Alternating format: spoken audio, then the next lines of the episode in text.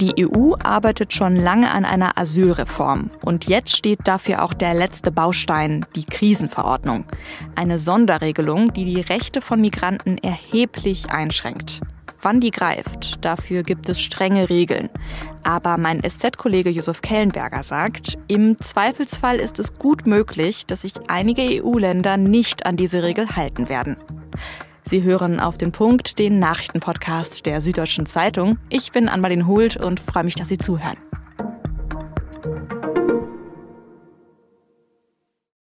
Am Dienstag gab es ein ziemlich trauriges Jubiläum. Vor zehn Jahren sind bei einem Bootsunglück hunderte Menschen vor der Mittelmeerinsel Lampedusa ertrunken. Am 3. Oktober 2013. Dieses Bootsunglück hat damals viele Menschen aufgeschreckt. Aber trotzdem ist es kein Einzelfall geblieben.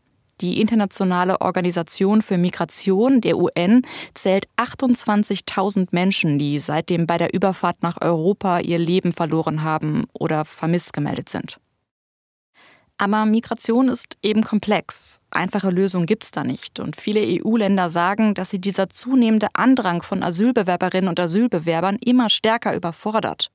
Neben der Klimakrise ist es das Problem, das die Menschen am stärksten umtreibt. Auf Lampedusa hat Italien wegen der überfüllten Aufnahmelager vor kurzem sogar den Notstand ausgerufen. Die Mehrzahl der EU-Länder will die europäische Asylpolitik schon länger verschärfen.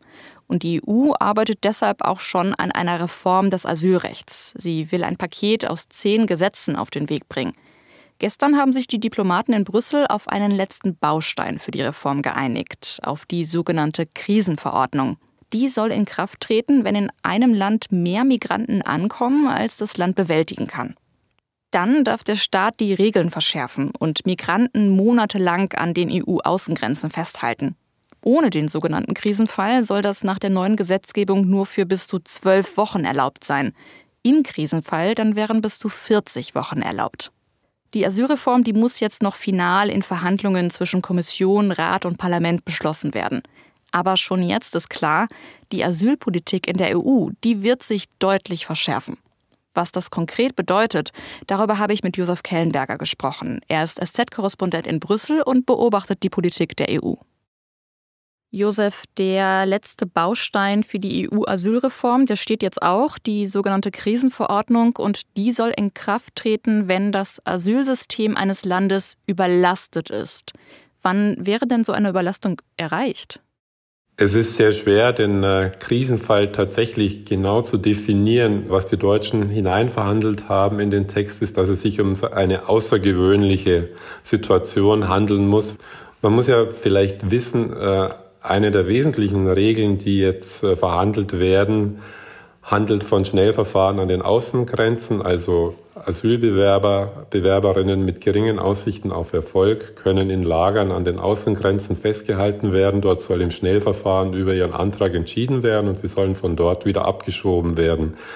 Im Krisenfall können diese Menschen noch länger festgehalten werden, statt zwölf Wochen, 20 äh, Wochen, bis ihr Asylantrag überhaupt aufgenommen wird. Und bis dann über den Antrag entschieden wird und bis sie abgeschoben werden können, viele Monate vergehen. Es gibt ja auch die Sorge, dass Länder diese Möglichkeit einer Krise ausnutzen könnten. Kann es dazu kommen? Das kann letztlich immer dazu kommen. Die formelle Hürde ist erstmal der Rat der Mitgliedsländer. Also die 27 Mitgliedsländer müssen über einen Antrag eines Staates auf Ausrufung des Krisenzustands entscheiden, und zwar mit qualifizierter Mehrheit. Über den Krisenzustand soll dann die EU-Kommission wachen, also die Einhaltung der Regeln soll die EU-Kommission sicherstellen.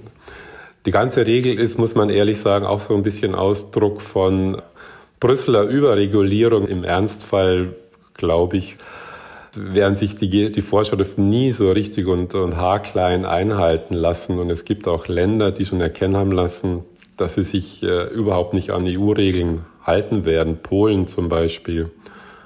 Polen hat schon erkennen lassen, sie werden weiterhin verfahren, wie sie wollen und sich an keine Vorschriften aus Brüssel halten.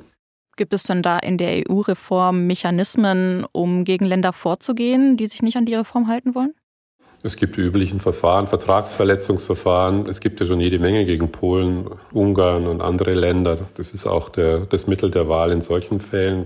Das sind sehr langwierige Verfahren, die enden dann nach vielen Monaten oder auch Jahren mit, mit Geldstrafen. Aber Geldstrafen sind für Polen nicht mehr sonderlich abschreckend, weil es schon so viele Verfahren, Rechtsstaatsverfahren äh, gegen das Land gibt.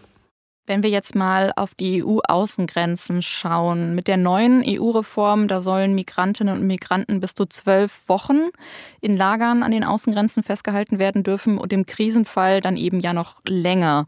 Die Rede ist da immer von haftähnlichen Bedingungen. Wie muss ich mir das denn vorstellen? Wie sehen diese Lager aus?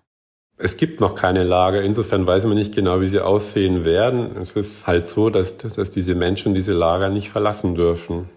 Ob das jetzt mit, mit Zäunen, wahrscheinlich mit Zäunen äh, geregelt wird und mit Bewachung, äh, muss sich erweisen. Aber die Ansage ist ganz klar, diese Menschen dürfen diese Lager nicht verlassen. So will man vermeiden, dass Menschen, wie, wie es bisher ja massenhaft schon geschieht, äh, in europäische Länder ihrer Wahl weiterziehen. Das ist ja die, sozusagen die Ursache also auch der Grund, warum Deutschland Wert legt auf eine Asylrechtsreform. Laut den Dublin-Regeln müssten die Länder die Asylverfahren abwickeln, in denen die Bewerber erstmals EU-Boden äh, betreten haben. Aber man weiß, dass in Deutschland fast ein Drittel aller Asylanträge in Europa gestellt werden. Und das erklärte Ziel ist, äh, Ordnung in die Verfahren zu bringen und deshalb auch die ziemlich brutale Pflicht, an der Grenze zu bleiben mit haftähnlichen Bedingungen. Deutschland hat sich ja lange dagegen gewehrt, dieser Krisenverordnung zuzustimmen. Vor allem die Grünen haben das blockiert wegen humanitären Bedenken.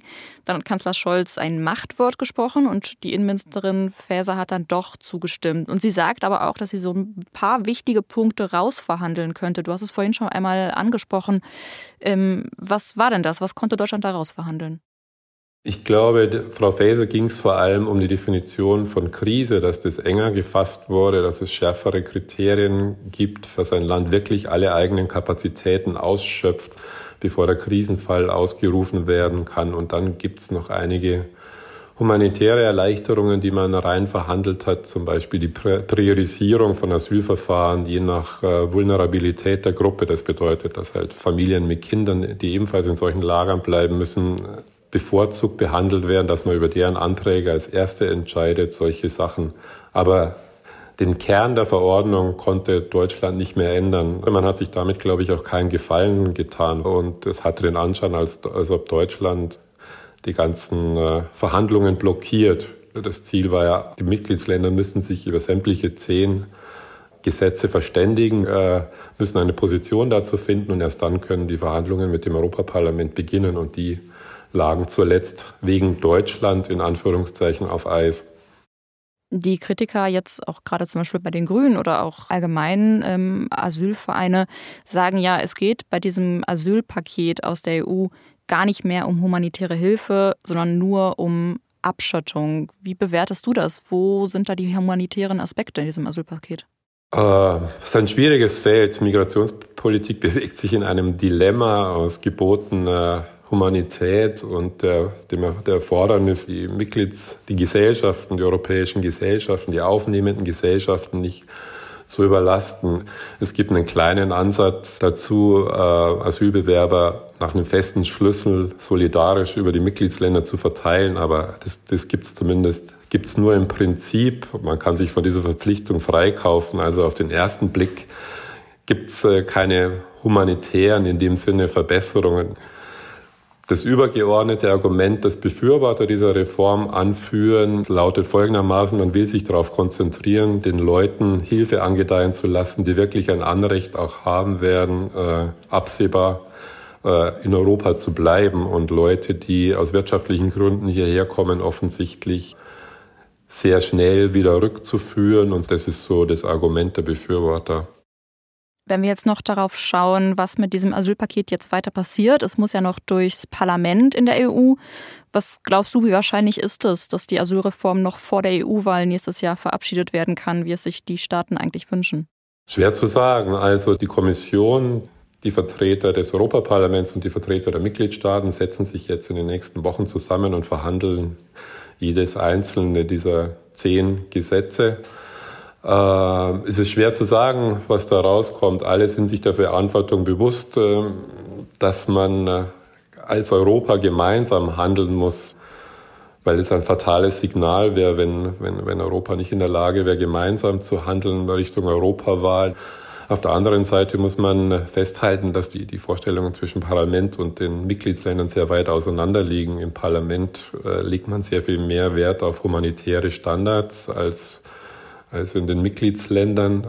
Schwer zu sagen, wirklich schwer zu sagen. Dann schauen wir mal, wie es weitergeht mit dem EU-Asylpaket und wie die Verhandlungen laufen. Danke dir, Josef, für das interessante Gespräch. Wir bleiben noch ein wenig bei der EU, denn heute treffen sich die Staats- und Regierungschefs zum EU-Gipfel im spanischen Granada. Ein zentrales Thema dabei ist die Frage nach weiterer Unterstützung für die Ukraine. Am Rande des Gipfels, da hat die EU-Kommissionspräsidentin Ursula von der Leyen außerdem Soforthilfen angekündigt für die Menschen, die aus der Kaukasusregion Bergkarabach nach Armenien geflohen sind. Aktuell ist ja Nobelpreiswoche. Die Preisträgerinnen und Preisträger für Medizin, Physik und Chemie, die hat das Nobelpreiskomitee in den letzten Tagen bekannt gegeben. Und heute, am Donnerstag, wurde verkündet, wer den Literaturnobelpreis verliehen bekommt. Der Preis geht in diesem Jahr an den Norweger Jon Fosse. Er bekommt den Preis nicht nur für seine Romane, sondern auch für seine Theaterstücke. Fosse gehört nämlich zu den meistgespielten Theaterautoren der Welt. In seinen Geschichten, da geht es häufig um Menschen, die sich treffen und sich dann durch dieses Treffen in irgendeiner Weise verändern.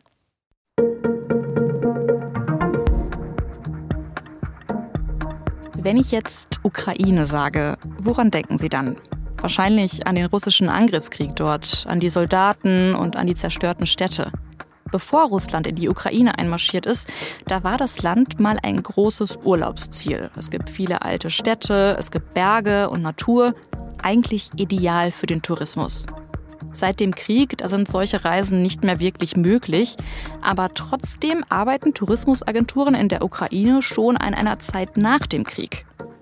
Genauer angeschaut hat sich das meine SZ-Kollegin Sonja Salzburger. Ihren Text verlinke ich in den Show Notes. Redaktionsschluss für Auf den Punkt war 16 Uhr. Produziert hat die Sendung Annika Binger. Vielen Dank fürs Zuhören und bis morgen.